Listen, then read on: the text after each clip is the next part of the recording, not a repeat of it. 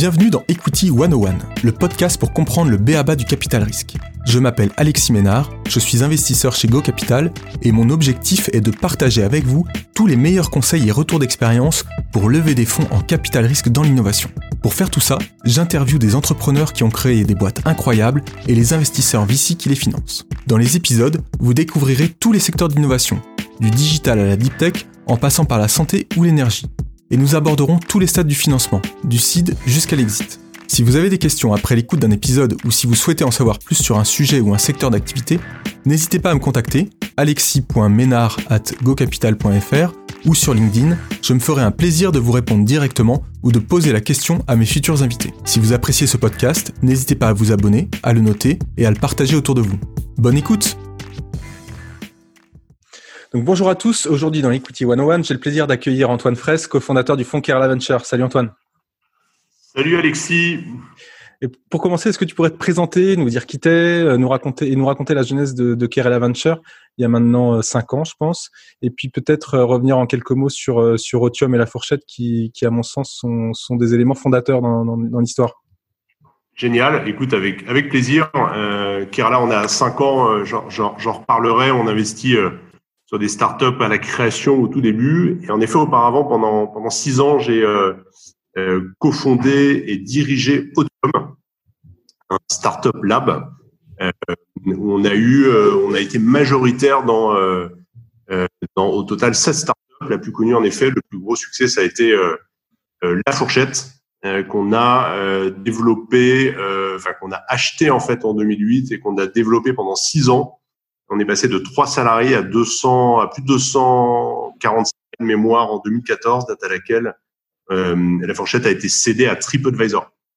Une expérience hyper entrepreneuriale chez, chez Otium, euh, lancement de business, et auparavant, expérience chez lastminute.com, pour faire vraiment les grandes lignes, où là, j'ai été à des fonctions de direction sales et euh, ensuite opérationnel, CEO, avec plus de 200 personnes en management sur des sujets de vente à distance, de call center, de service client, de lutte antifraude, très opérationnels. Ils ont été une, une excellente école, je pense, en tout cas une très bonne école pour ensuite euh, euh, mon nouveau métier de, de, enfin mon métier récent et actuel d'investisseur avec Carla. Super, merci beaucoup. Euh, du coup, mais j'aimerais qu'on puisse revenir du coup sur sur Carla Venture. Est-ce que tu peux nous expliquer un peu quelle est votre stratégie? Est-ce que vous êtes un fonds de, de pré-seed, de seed Quelle est votre thèse d'investissement? Est-ce que tu peux nous en dire un peu plus? Oui, avec plaisir. Écoute, on investit, notre, notre thèse d'investissement, c'est d'investir très tôt, à un moment où l'alternative sera, pour les, nos entrepreneurs, sera euh, en général plutôt d'avoir des business angels. D'accord. Euh, on investit très tôt, ça veut dire à la création même. On a été, tu vois, sur nos 14 lignes, on en a euh, réalisé 7 sans aucun chiffre d'affaires. On a été souvent même dans les statuts de création de l'entreprise ce que ça, ce que ça signifie. Mais ça veut dire que euh, c'est du PowerPoint ou il y, avait quand même, il y avait quand même du, un produit? Alors en général, il y avait un produit. Euh, en général, il y avait un produit qui était pas très loin d'être sorti, mais on est quand même vraiment, en, je sais pas si ça s'appelle du précis. Le mot est un peu, euh, un peu théorique. En tout cas, on est vraiment au tout début de la vie euh, des startups. Ça, on fait ça pour à peu près la moitié de nos investissements. L'autre moitié, c'est du seed un peu plus classique, euh, où là, on va investir des montants jusqu'à un million d'euros. Notre positionnement, c'est vraiment de rester euh, et d'être très proche de nos entrepreneurs, de euh, d'avoir pour ambition, envie et objectif de d'écrire des histoires exceptionnelles sur le très long terme. On n'a pas d'horizon de sortie. D'accord. Euh, on investit uniquement en France parce que cette proximité avec nos entrepreneurs, elle a une, elle a aussi un impact très très bêtement hein, euh, géographique. Et euh, on investit en revanche sur des secteurs assez diversifié. Ce qu'on souhaite, c'est avoir un composant tech majoritaire et donc une possibilité de scaler euh, autour de la technologie. du coup, ça nous ouvre euh, tous les horizons des marketplaces, du SaaS, de l'IA, de la data, qui sont notre, quotidien euh, chez chez Carla. Voilà pour les, grandes lignes. ensuite, ça c'est vraiment donc la, la grille d'investissement. Ensuite, la manière dont on travaille avec nos entrepreneurs, elle est elle est spécifique. On fait peu d'opérations d'investissement. On investit en moyenne deux, sur deux à trois équipes d'entrepreneurs par an, ce qui est peu euh, face à, des, à des fonds importants. Euh, et par contre, on concentre notre temps sur ces équipes-là, euh, à leur sur des sujets d'appui opérationnel très concrets, sales, marketing, dev international, avec un gros, un très gros focus pardon sur la partie management et recrutement, sur laquelle on passe de l'ordre d'un tiers de notre temps pour contribuer de la manière la plus concrète possible à la, à la formation de top équipe. Parce que pour nous, c'est une conviction totale que euh, le plus important n'est pas de lever 500 000 euh, euros, 1 million ou 2 millions d'euros, mais de vraiment essayer de former le top 11 ou top 15 de plus exceptionnel possible. Évidemment, l'effort ne s'arrête pas euh, à ce moment-là, il, il, continue toujours, quelle que soit la taille de l'entreprise, mais si on arrive à bien partir sur les sujets people et recrutement, une, on pense une énorme chance qu'on se donne pour réussir. Oui, et, je pense que c'est euh, effectivement un de, un de vos points forts et, et axes de différenciation. Euh, j'ai l'impression que c'est très lié aussi, à, tu vas me dire ce que tu en penses, mais à votre passé chez Otium où vous étiez très actif euh, en termes de fonds parce que vous étiez vous étiez majoritaire. et je, voulais je voulais savoir quelle était quand, quand est-ce que vous avez eu cette conviction que notamment sur sur la partie recrutement c'était c'était le sujet à travailler pour apporter le plus de valeur aux startups? En fait, le, le sujet, il est relativement, il rassemble en général. C'est difficile de dire, euh, euh, on, ne, on, ne, se concentre pas sur des top recrutements. C'est assez euh, difficile de, de s'opposer là-dessus. Donc, en fait, l'analyse, elle est, elle est partagée. Euh, moins partagée, c'est la manière de très concrètement avancer sur le sujet et de et, et d'apporter de la valeur. Mmh euh, une autre manière de donc sur l'analyse, on l'a eu en étant euh, opérationnel et entrepreneur dans le passé et manager, en ayant l'expérience de dizaines de recrutements, parfois aussi de gestion de départ, parce que les, on réussit évidemment pas tout. Euh, l'expérience des opérations et de ce, que c'est que concrètement réussir à se développer dans le temps. Ça, c'est l'analyse. Ensuite, la manière de le, de le faire, c'est vraiment de se dire, si je passe une heure, deux heures, une journée de travail euh, avec une équipe, est-ce que, euh, est-ce que je vais pouvoir apporter de la valeur? On l'espère sur des sujets de stratégie, de conseil, mais souvent, le sujet fondamental, ça va être de trouver qui va faire plutôt que euh, de parler du comment ou de qu'est-ce qu'on pourrait faire à leur place. Si on trouve la bonne personne, on change vraiment tout. Et donc, là, quand est-ce que ça s'est euh, dessiné? Ça s'est dessiné dans vos expériences passées. Et en effet, chez Otium, où on était très opérationnel, en particulier sur la fourchette. Et vous avez construit votre expertise euh, comment? C'est-à-dire uniquement sur vos expériences passées ou vous avez euh, bâti aussi euh, euh, de, la, de, la, connaissance euh, de manière un peu un peu plus un peu plus formalisée? Le, en faisant les en faisant les recrutements en particulier des par exemple du, des dirigeants de des dirigeants qui sont venus compléter l'équipe de, de la fourchette ou d'autres startups comme Weekendesk quand on était chez Otium, oui. on a a rencontré euh, beaucoup de chasseurs de tête, certains qui nous ont, euh, qui étaient, euh, qui avaient des apports intéressants. On a rencontré beaucoup de, de personnes ayant beaucoup d'expérience du recrutement et on a avancé sur des, une sorte de, de manière d'approcher le sujet qui n'est pas, qui n'a rien de magique, hein, mais qui est en revanche très structurée. Okay. Donc l'approche, elle n'est pas, encore une fois, il n'y a pas la question qui permet de faire le bon recrutement. En revanche, il y a une démarche euh, une manière de faire euh, qui peut euh, contribuer à avoir une probabilité de succès plus élevée.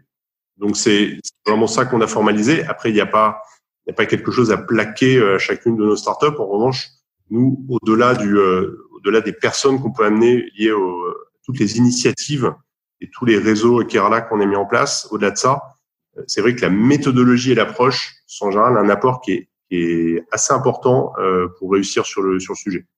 Et je voudrais qu'on aille un peu plus en détail sur justement sur votre méthode, sur, sur votre approche, euh, et, peut-être donner des conseils très concrets aux, entrepreneurs qui nous écoutent, que ce soit, euh, je dirais, post-seed ou, ou, ou Seria, euh, sur le oui. sujet du recrutement, pour, pour oui. pouvoir mettre en place une équipe de talent. Euh, la première question que je me posais, c'était euh, euh, en tant qu'entrepreneur, en tant que, que CEO ou cofondateur, comment tu structures l'approche justement comment tu organises le sujet du recrutement en interne, combien de temps tu dois y passer, est-ce qu'il y a des routines à mettre en place, Com comment tu structures le sujet déjà? Oui, c'est exactement par là qu'il faut commencer. Nous, les quelques, les quelques grands conseils qu'on peut donner à ce moment-là, le premier, c'est en effet d'y passer beaucoup de temps. Alors, on va dire que c'est le CEO qui le fait. Hein. Après, ça dépend des équipes de, de fondateurs, bien sûr, mais si le CEO centralise le sujet sur les recrutements clés du début, c'est euh, normal de se dire que dans une société qui est en croissance forte, le CEO passe de l'ordre d'un quart de son temps. Évidemment, c'est pas un chiffre euh, stable dans le temps, mais c'est un ordre de grandeur. Mmh, mmh. Le conseil, c'est euh, de vraiment appliquer des méthodes de travail qui seraient proches de ce qu'on ferait par exemple sur des sales. Euh, sur sales. Donc si on se dit qu'on souhaite recruter euh, deux personnes euh, sur l'équipe, une personne sur l'équipe produit, une personne sur l'équipe tech, euh, on définit ce qu'on veut et ensuite, quand on part dans le process, on se met des actions et on suit ce qu'on fait semaine après semaine avec l'équipe euh, l'équipe en charge. On se donne des objectifs, on travaille des volumes de leads et on, on a une approche qui finalement un peu euh, peut-être un peu scolaire, mais en tout cas qui est très euh, qui, est, qui, est, très suivi et qui est pas euh, avec un tempo qui est strict. Ça, c'est peut paraître tout ça peut paraître assez simple, mais en fait le faire, c'est déjà une bonne c'est déjà un bon début.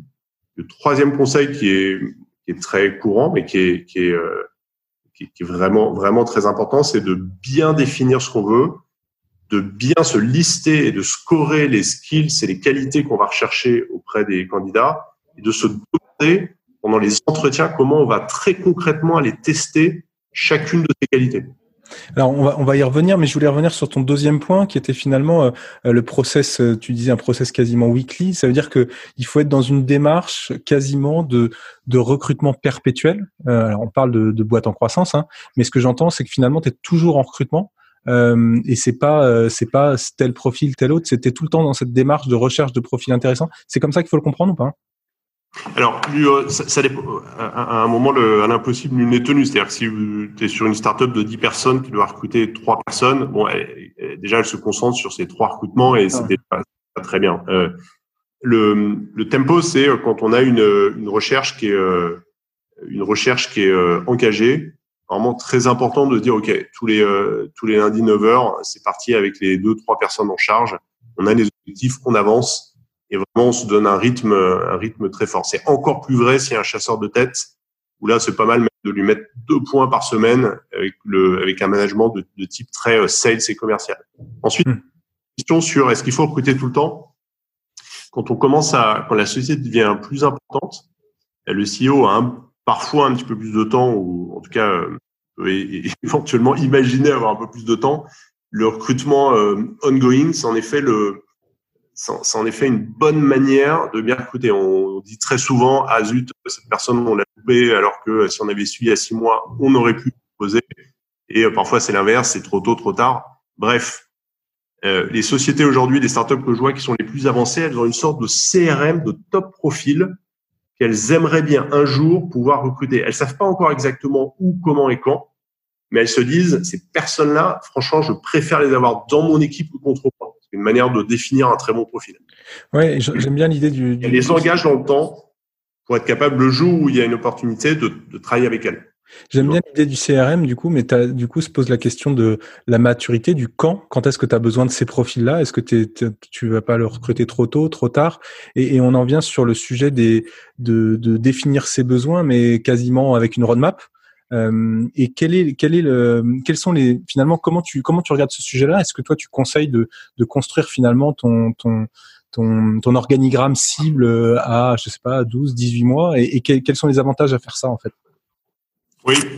Euh, en tout cas, pour, finir hein, sur l'histoire du CRM, ça c'est des choses qu'on fait euh, en général. Quand on commence à se structurer là-dessus, c'est que la société est devenue plus grosse. Euh, au début, on fait ça de manière assez naturelle, c'est-à-dire qu'on a on a des discussions avec des personnes qui pourront peut-être un jour rejoindre la société. Et on n'a pas besoin d'aller euh, d'aller donner un nom euh, euh particulier ou d'utiliser pour, pour faire ça.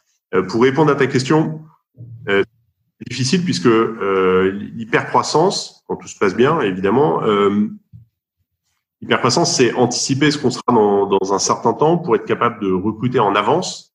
Et en même temps, on peut pas recruter non plus des profils qui vont viennent en ayant en manageant 200 personnes dans leur euh, ancien job et qui vont arriver en manageant personne ou une ou deux personnes. Enfin, faut trouver un juste milieu. Euh, ce qu'on fait, il y de L'organigramme à autour de 24 mois, c'est c'est quand même une bonne manière de commencer, c'est de se dire ok, ma société a un rythme, on en forte croissance, ça veut dire que six mois, ça passe vraiment très vite. Euh, un an assez vite aussi. Du coup, on va quand même se mettre à deux ans. Au-delà, ça va être un peu difficile pour euh, pour aller vraiment euh, staffer. On va on va on va arriver sur des profils trop trop exec. Et donc on va regarder euh, ce dont on a besoin en fonction du plan qu'on a défini. Et donc en général, dans le business plan, bah, on a un certain nombre de, de, de lignes de staffing. On va regarder ce que ça veut dire sur l'organigramme à deux ans. Et on va se dire, OK, avec les équipes en place aujourd'hui, on va avoir besoin de se renforcer sur, sur quoi et avec quel type de profil. Et une idée, et ça, ça il faut évidemment à chaque entreprise, donc là, la réponse est quand même très, un peu théorique. Hein. Euh, mais une idée, c'est de se dire, bah, si dans 24 mois, dans cette équipe-là, je passe de 2 à 10 personnes et que j'ai besoin de recruter, bah, je vais plutôt prendre quelqu'un capable de manager 10 personnes. Et évidemment, lui, je vais lui vendre, lui présenter et l'associer à un projet. Je vais pas lui expliquer où on en est aujourd'hui. Je vais le faire, mais c'est pas le principal. Le principal, c'est où on va, où on va à très long terme et où on sera en particulier dans 24 mois pour lui expliquer pourquoi on a besoin de particulièrement expérimenté. Ouais, très clair, très clair. Et, du coup, je voulais revenir aussi sur ton troisième point. Tu parlais de démarches euh, très analytiques pour définir les, euh, les besoins et les skills des, des, des, des, des recrutements, des, des, gens à recruter. Et ça fait référence, j'imagine, au, au, scorecard, euh, dont on peut entendre parler euh, dans, sur, oui. sur, différents, sur différents supports. Est-ce que tu peux nous expliquer un peu ce que ce que c'est qu'une scorecard pour recruter, comment ça marche et pourquoi cette cette démarche analytique elle est importante en fait? Oui, la, scorecard, en effet, hein, c'est pas, c'est un concept euh, qui est très partagé euh, c'est pas une nouveauté. L'idée, c'est de, c'est de bien se dire de quoi on a besoin absolument. On peut avoir des sujets sur lesquels c'est un plus, mais c'est pas obligatoire, d'accord? Par exemple, l'expérience sectorielle. Donc, on définit ce dont on a besoin de manière indispensable. Ça, c'est très important et si possible même, on le hiérarchise. C'est très important. Pour donner un exemple super concret, quand on a un board un peu structuré avec des associés, c'est très important de se, de se dire ça ensemble. En général, alors pas, toujours, mais une fois sur deux, les, les problèmes de recrutement qu'on a quand on est en bout de recrutement et qu'on on, présente par exemple un candidat à des, à des investisseurs, lorsque ça le fait pas, l'investisseur qui dit non mais attends, je, à mon avis c'est pas une bonne idée pour telle et telle raison. Une fois sur deux, c'est pas forcément que la personne n'est pas au niveau, c'est que le c'est qu'il n'y a pas eu d'entente en fait en amont sur ce dont on avait besoin. Mhm. Alors, ça peut paraître très simple à dire, mais je l'ai quand même vu énormément. Et, et, et, moi, mon conseil à tous les entrepreneurs et, et éventuellement investisseurs qui peuvent nous, écouter, c'est vraiment de travailler en amont sur ce dont on a besoin. On peut éventuellement ensuite décider de le modifier. C'est-à-dire que si au bout de, de, de, deux semaines de travail, on se rend compte en fait qu'on s'est trompé sur ce dont on avait besoin, on peut le faire évoluer. Il n'y a pas de, il n'y a pas de problème avec ça. Mais par contre, il faut bien se dire ce dont on a besoin et dans quel ordre. En général, quand on a fait ça, on va, on va beaucoup s'aider sur bah, qui on va approcher et ensuite comment on va sélectionner les différents, euh, les différents candidats. Et quand on a fait ce travail, quand on a listé, on s'est dit, OK, en un, sur ce profil sales, j'ai besoin de quelqu'un qui a vraiment fait du management de sales, du management sales. Là, il faut être un peu précis. Et management sales, c'est quoi? Quelqu'un qui en a fait six mois, un an, est-ce que c'est significatif? Là, si on est vraiment sur les qualités les plus clés, il faut être précis. Donc, il faut se dire, ben, mon premier critère, c'est une personne qui a fait au moins trois ans de management de sales en ayant une responsabilité à peu près directe sur au moins 5 à 10 personnes. Il ne faut pas créer des choses impossibles à trouver, mais il faut, en fonction de ce qu'on s'est dit sur son organisation à deux ans, il ne faut pas non plus se tromper sur euh, le profil, entre guillemets, la partie indispensable dont on a besoin. Quand on fait ce travail-là, en général, on, on, on arrive à mieux euh, avancer dans le process et aller plus vite sur des candidats dont on a vraiment besoin. D'accord, non, c'est très clair. Euh, Est-ce que tu peux nous dire, parce que là j'entends euh, finalement derrière ce que tu dis euh, sur la partie euh, scorecard, enfin scorecard et puis et puis critères, il y a cette cette notion analytique, mais il y a aussi la notion d'exigence, c'est-à-dire de, de, dire qu'il faut qu'on qu'on aille chercher des, profils qui peuvent répondre aux, enjeux de, de, la société de demain. et, et du coup, c'est pourquoi il faut être super exigeant dans, quand tu recrutes tes, tes 20, euh, je sais pas, 20, 50 premiers salariés d'une société. Euh, quelle est l'importance euh, Comment tu regardes ce sujet-là finalement? Et puis, qu'est-ce qu'on fait quand on trouve quand on n'arrive pas à trouver le profil adéquat parce qu'on peut pas attendre indéfiniment? Oui, c'est vrai, c'est vrai, c'est vrai. ça, c'est une très bonne question. alors, sur la question de pourquoi il faut des top talents, là, en fait, c'est, euh, je dirais, le sujet 1 de tout le business en général. Ça dépasse complètement notre sujet des startups, euh, de l'écosystème, etc. Aujourd'hui, une, société qui marche, une société qui a des équipes euh, motivées et d'excellent niveau et qui se développent. Voilà. C'est-à-dire que si, si c'est pas le cas, bah, c'est une société qui va péricliter ou qui va. Donc c'est ta question, elle est pour moi, elle est quasi synonyme de euh, qu'est-ce que c'est qu'une société qui marche? Évidemment, il y a deux la vision, la concurrence, etc. Mais le sujet un de loin, c'est la qualité de de l'ensemble des équipes, la manière dont, euh, dont elles se développent et elles sont épanouies au sein de l'organisation.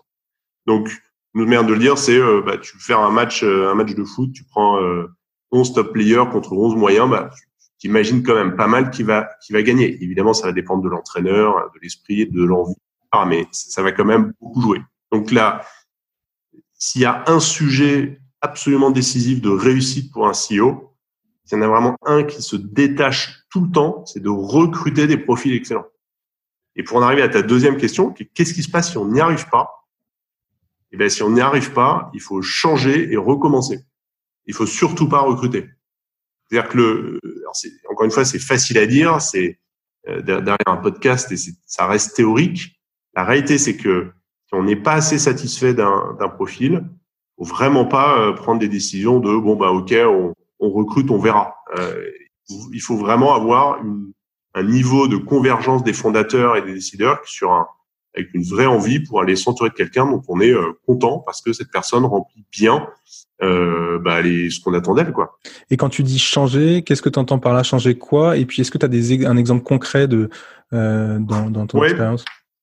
Il y a, y, a, y a plein de cas possibles. Il y a le cas, par exemple, du chasseur de tête, euh, où on a pris un chasseur de tête et en fait, on est un peu déçu.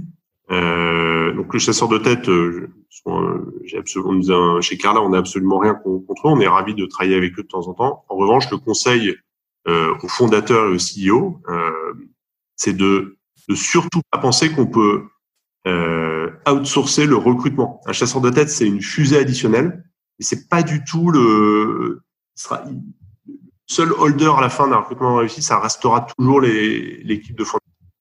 Euh, donc un chasseur de tête, par exemple, eh bien, il faut l'encadrer fortement. Il faut parfois chasser avec lui. Il faut euh, challenger ses taux de retour. Moi, on a très souvent observé des, chasseurs de tête qui avaient des taux de réponse aux emails, aux emails euh, d'approche qui étaient inférieurs à ceux des CEO. D'accord.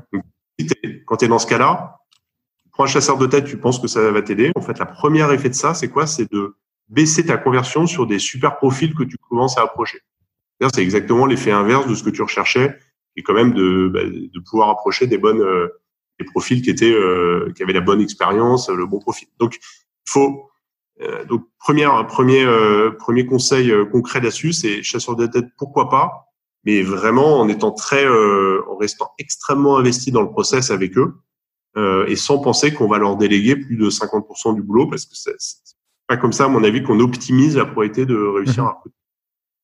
Un deuxième conseil, c'est c'est de reprendre l'ensemble des méthodologies et de se dire, ben, en fait, est-ce que vraiment on a assez travaillé? Est-ce que est-ce que on se dit qu'on n'est pas euh, satisfait, mais est-ce que vraiment on a approché 300 euh, personnes sur LinkedIn? Est-ce qu'on a fait euh, des meet-up? Est-ce qu'on a reparlé à tout son réseau? Est-ce qu'on a mis la pression aux investisseurs pour qu'au prochain board, ils viennent chacun avec deux bons leads, etc., etc. Euh, et donc, en gros, bah, pas d'autre conseil que de continuer d'y aller plus fort jusqu'à ce que ça marche. Oui, et, notamment sur, enfin, ça peut faire le lien avec euh, avec le sujet des profils compliqués par essence à trouver. Euh, je pense euh, à des profils type développeur ou des sales expérimentés. Aujourd'hui, sur le marché sur le marché français, c'est compliqué. oui.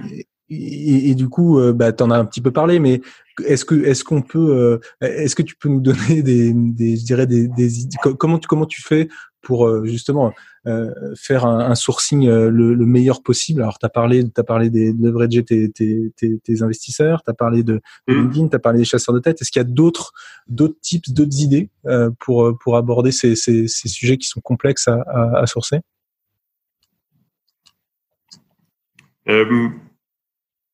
Euh, ce, qui est, ce, qui est, ce, qui est, ce qui est certain, c'est que le, c'est que le, les, entreprises qui sont euh, qui réussissent bien, euh, et là encore, il y a pas rarement un canal qui se détache. Euh, tout ce que tu as listé là était, était, très pertinent, qui fonctionne bien et qui est qui fait qui fait 20 à 30% des recrutements dans les, startups qui grossissent un peu, c'est le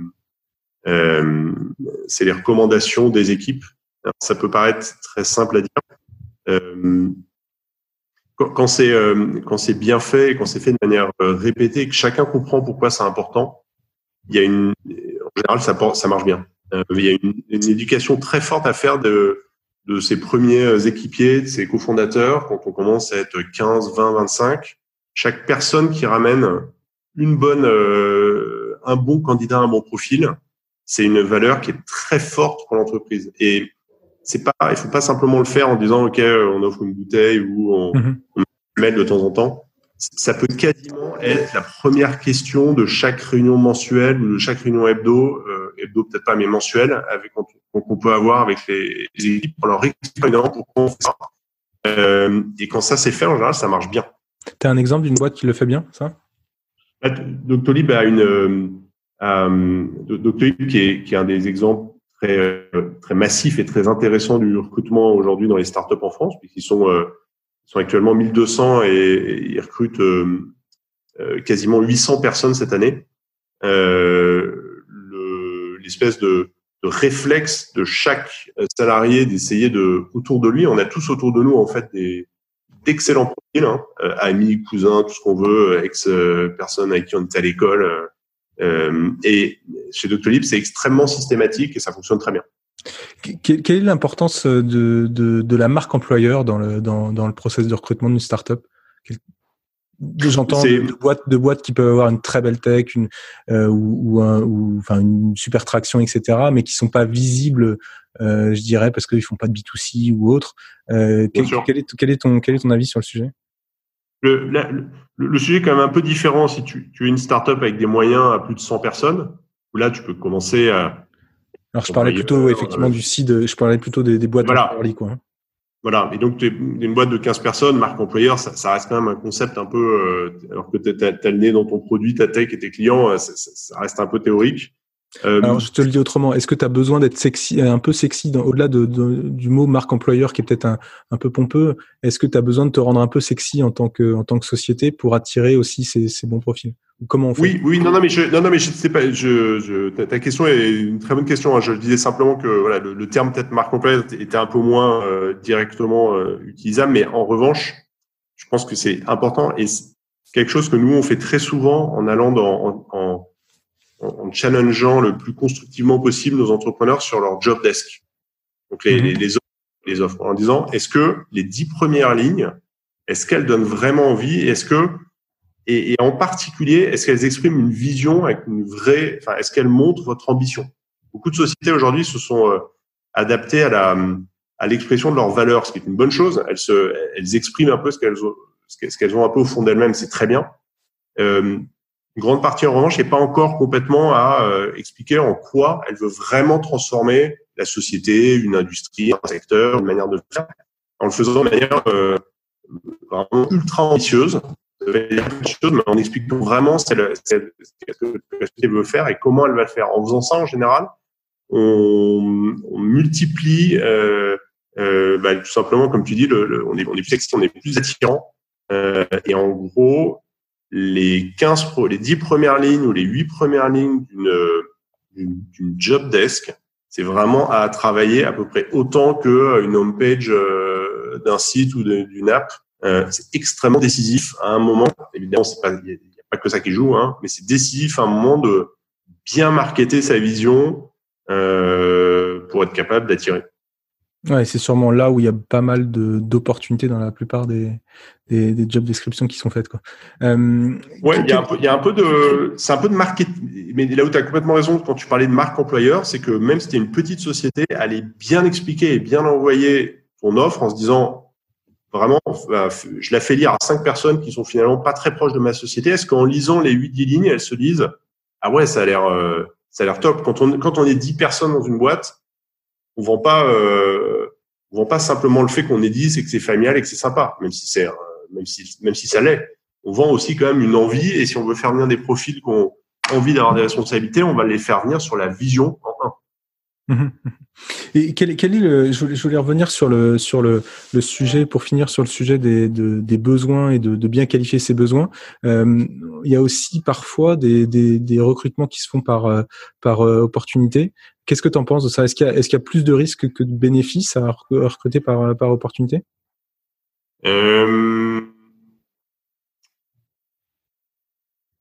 Donc en fait, donc recruter par par opportunité.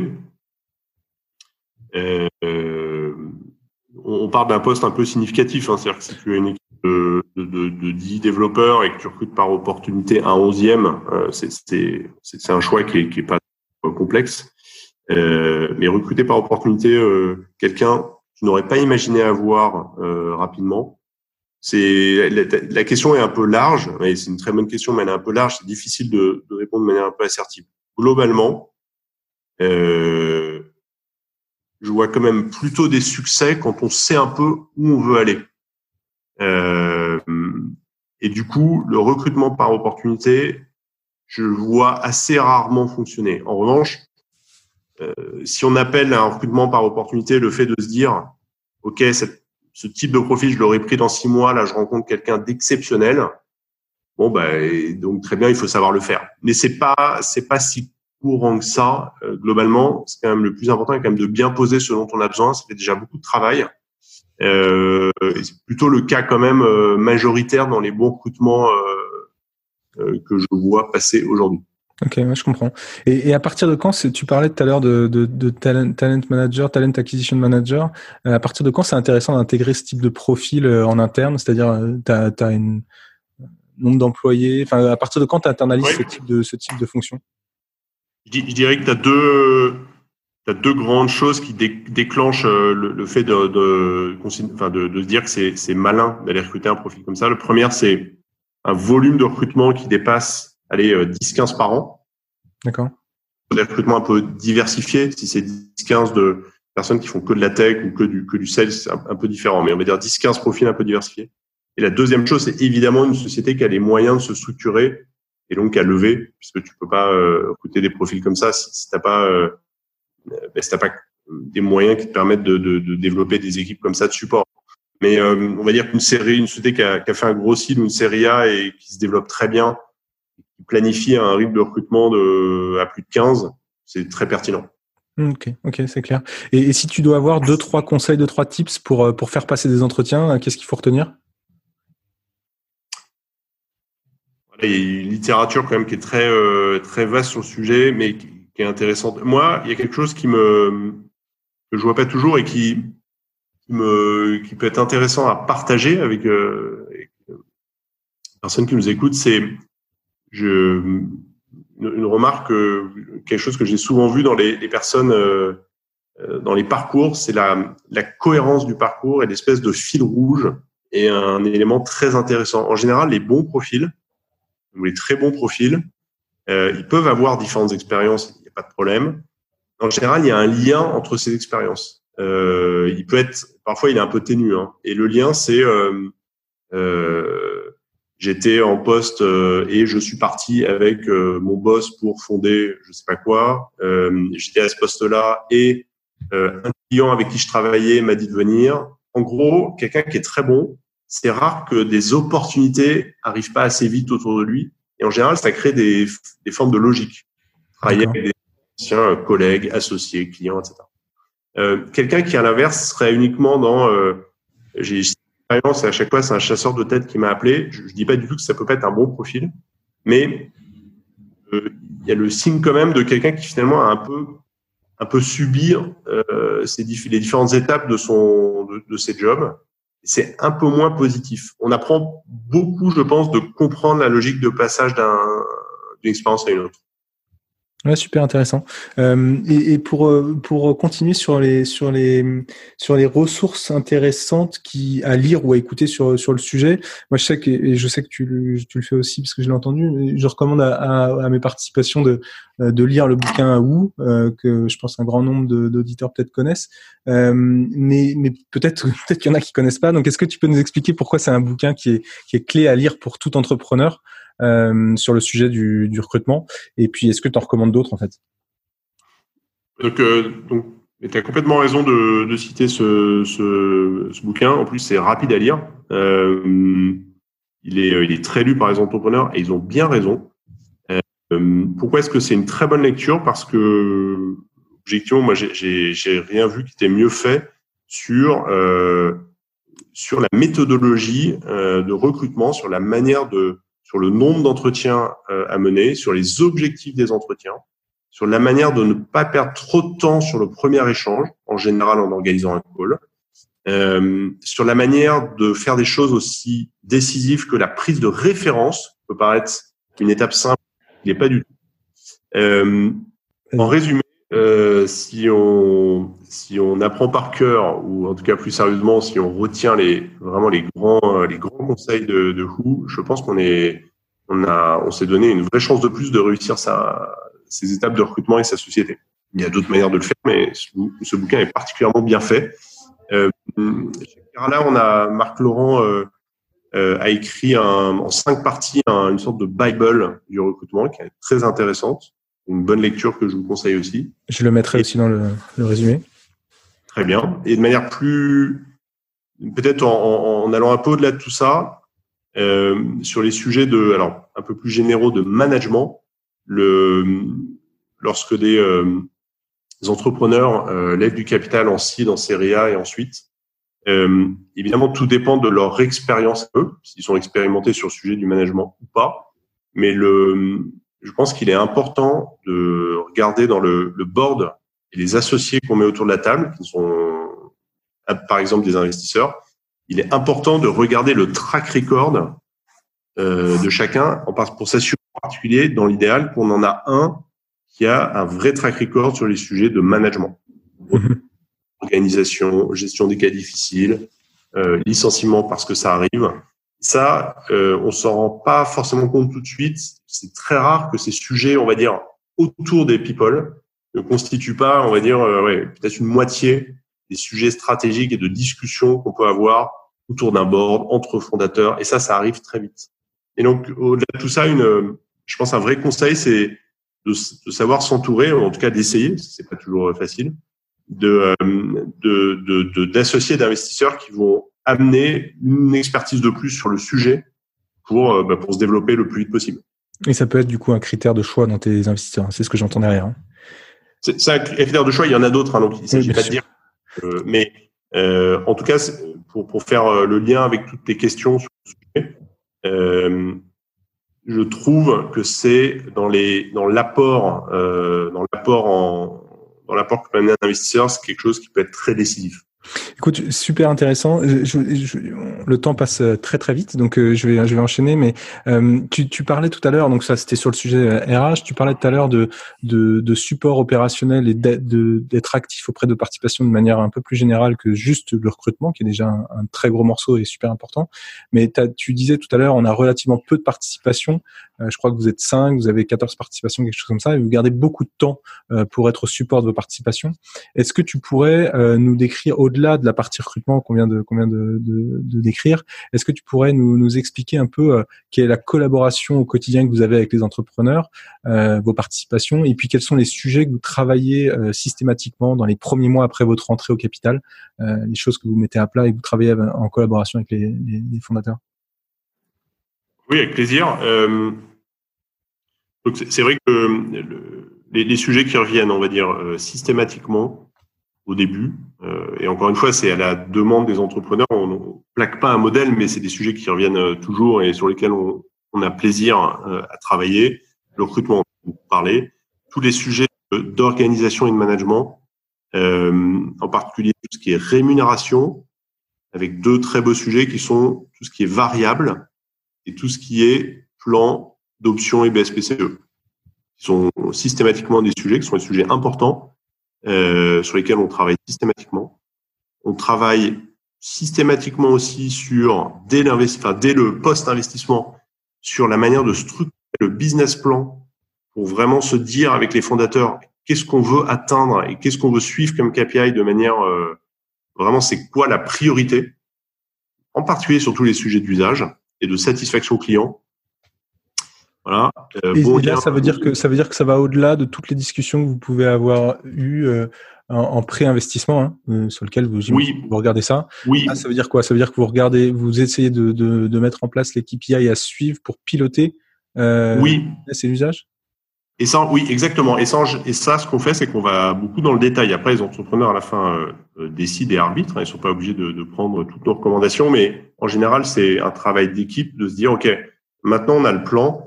Maintenant, qu'est-ce qu'on veut vraiment suivre? Et, et ça, ça, c'est, c'est vrai, c'est, c'est vraiment clé de le poser assez vite. En plus, c'est pas forcément très, très long à faire.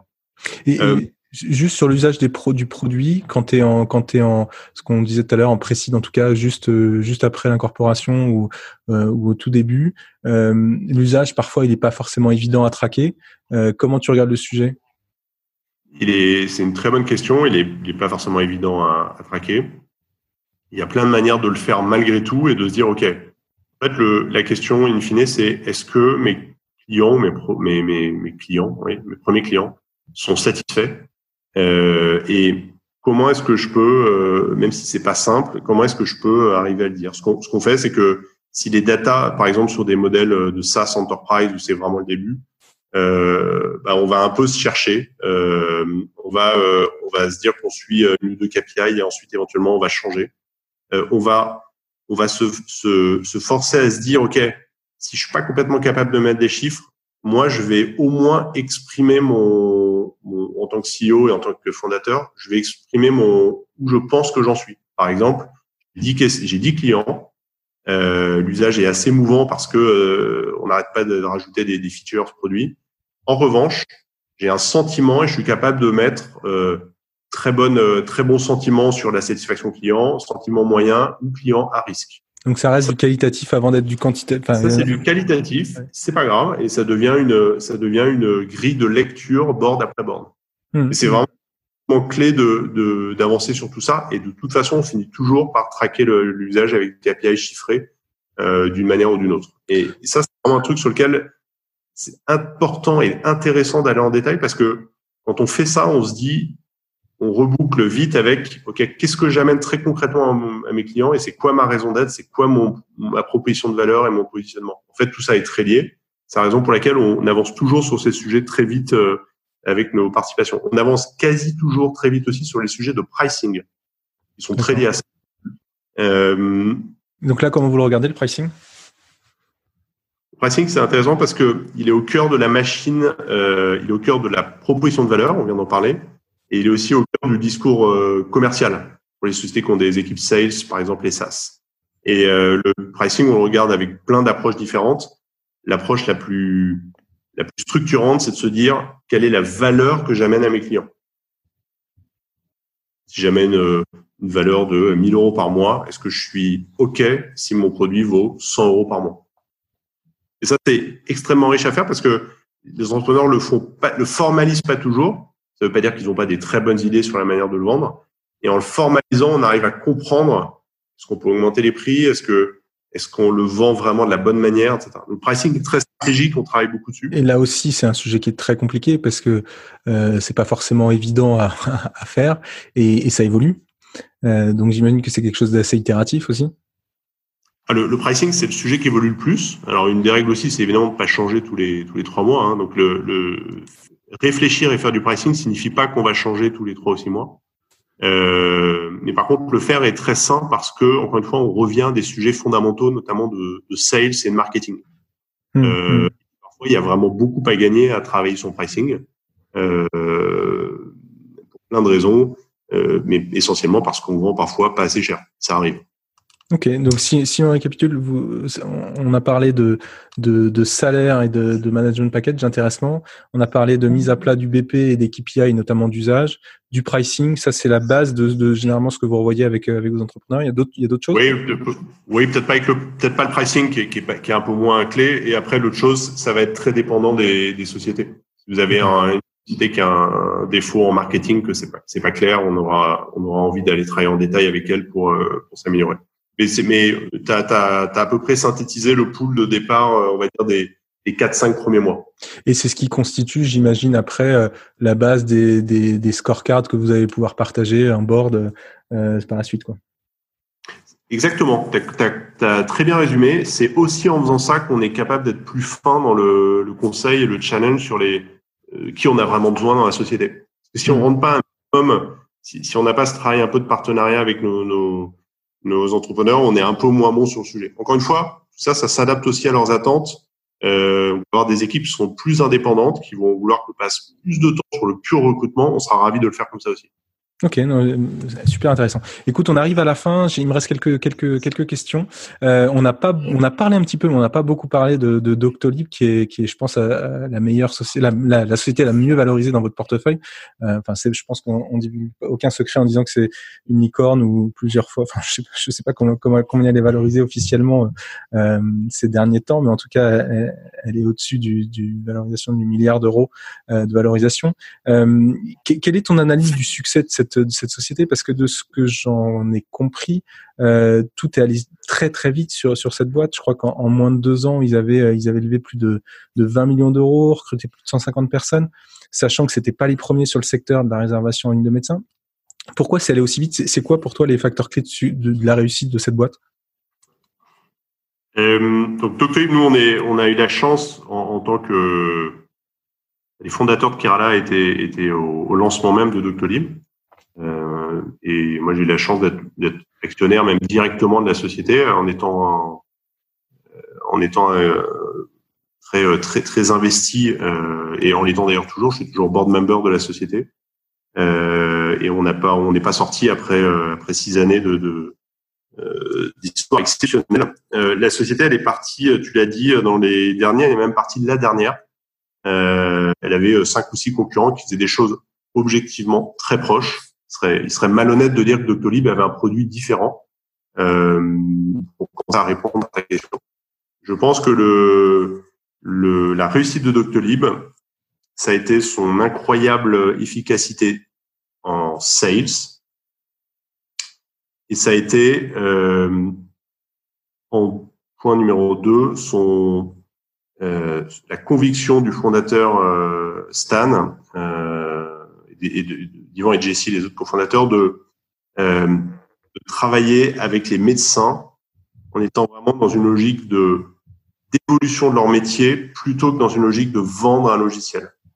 Et en faisant ça, ils ont surinvesti très fortement. Ils ont passé énormément de temps avec leurs 100, 200, 500, 1000 premiers médecins.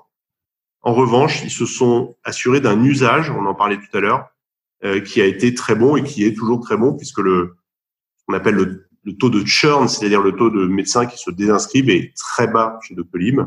Euh, il est inférieur, très inférieur à 10%. Euh, et, ça a été ça le deuxième grand sujet de réussite, raison de réussite de Doctolib, c'est une obsession de la satisfaction des médecins utilisateurs, qui est aujourd'hui euh, très forte chez les 1200 salariés d'entreprise. Euh, pour finir, je voudrais te poser la question euh, que je pose régulièrement euh, aux investisseurs.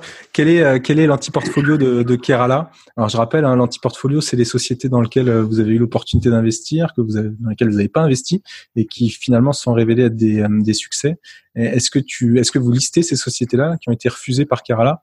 Et est-ce que est-ce que tu, tu te rappelles les, les, les, noms et les raisons pour lesquelles vous avez vous avez refusé ah oui, on a, on a un anti-portfolio qui est assez fourni. Euh, en, en, cinq secondes, positivement, on a, on a été à la, à la création même. Euh, on est des actionnaires parmi les plus importants de, de Malte, euh, Doctolib, Privatiseur, PlayPlay, Georges Pointec, qui sont des, des sociétés euh, bah, qui, ont vraiment dépassé les série euh, B, C, D pour certaines. Donc c'est vrai qu'on n'en a, pas parlé, on aurait pu en parler effectivement des très de, de boîtes. Tu as, raison. on a, voilà, donc un, je crois un taux de succès qui est évidemment qui faut confirmer. Il faut, faut rester euh, extrêmement euh, concentré, mais un taux de succès vraiment très fort, alors qu'on rentre encore une fois au moment où le risque est, est total. on a vu beaucoup de très belles sociétés dans lesquelles on n'a pas investi énormément même, hein, et ce serait, enfin euh, aucune prétention de notre part de dire qu'on prend que les meilleurs. Franchement, ça, je, je suis absolument sûr que c'est pas le cas. On a rencontré les fondateurs de Payfit, de Miro, euh, plus récemment une société qui est moins moins développée qui s'appelle Epsor, pour regretter qu'on n'investisse pas. je, pourrais t'en lister pas mal. Euh, et c'est euh, c'est pas des regrets parce que la réalité c'est que bah, on fait des choix et les entrepreneurs ont aussi besoin à un moment qu'on se positionne et, et, de savoir sur qui ils vont jouer. C'est bien normal. Euh, en tout cas, oui, on a vu, euh, on a vu quelques beaux succès qui ne sont pas malheureusement dans notre portfolio, mais de très beaux succès dans notre portfolio aussi. Écoute Antoine, un grand merci, j'étais ravi d'échanger avec toi. Merci, merci d'être passé dans Equity 101. Eh bien, merci, ravi aussi, et bravo pour le super job là, de, sur le, que tu fais avec tes différents intervenants. Merci bien. C'est fini pour aujourd'hui. N'hésitez pas à me partager toutes vos questions et les sujets que vous souhaitez aborder dans les prochains épisodes. Pour me contacter, c'est super simple. Soit par mail, alexis.ménard.gocapital.fr ou via LinkedIn. Vous pouvez également retrouver mes coordonnées dans le résumé de l'épisode. Si vous avez apprécié cet épisode et voulez me soutenir, le plus efficace est de s'abonner et de me mettre plein d'étoiles dans votre appli de podcast favorite. Merci et à très vite